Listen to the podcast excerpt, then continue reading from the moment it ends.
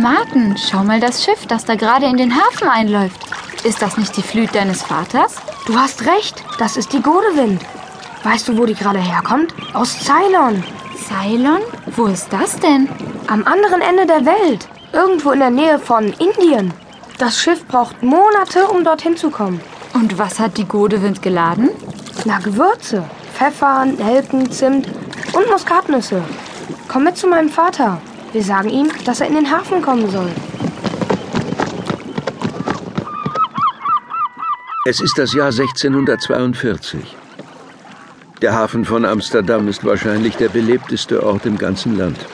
Schiffe fahren ein und aus und werden entladen und wieder beladen. Die nördlichen Niederlande sind zu dieser Zeit die führende Handelsmacht in ganz Europa. Nicht nur Gewürze, auch Tee, Silber oder chinesisches Porzellan werden über die Meere in die Niederlande geschafft und von dort aus gewinnbringend weiterverkauft.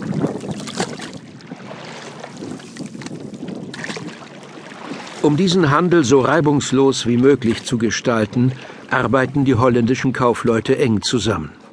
1602 haben sie die Vereinigte Ostindien-Kompanie gegründet, ein riesiges Handelsunternehmen mit Niederlassungen in Indonesien, Japan, Indien und Afrika. Ihre schnellen Schiffe, die neu entwickelten Flüten, fahren gemeinsam und werden sogar von Kriegsschiffen begleitet, damit keine Piraten die vollbeladenen Schiffe überfallen können. Stimmt, stimmt. So war das zu meiner Zeit in den Niederlanden. Als ich als junger Maler das erste Mal in Amsterdam war, bin ich öfter in den Hafen gegangen und habe mir die ein- und ausfahrenden Schiffe angesehen. Was für ein Trubel dort herrschte. Und wie viele exotische Gerüche stiegen mir in die Nase.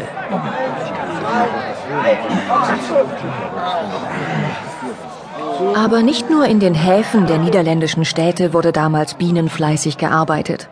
Überall im Land konnte man einen unbeschreiblichen wirtschaftlichen Aufschwung beobachten.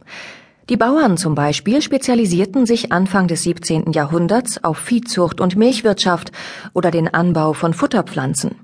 Sie verzichteten immer mehr auf den teuren und arbeitsaufwendigen Getreideanbau. Billiger war es, Getreide für Brot aus anderen Ländern zu importieren. Schon bald erzielten die niederländischen Bauern die höchsten Gewinne. Ebenso erfolgreich waren die Handwerker, vor allem die Tuchmacher. Auch sie entwickelten schnellere Arbeitsmethoden und entdeckten die Vorzüge der Spezialisierung.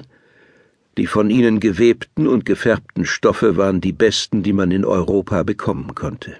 Am meisten habe ich jedoch die Schiffszimmerleute bewundert. Die erfanden immer neue Schiffstypen und bauten sie in einer Geschwindigkeit, die kaum zu fassen war.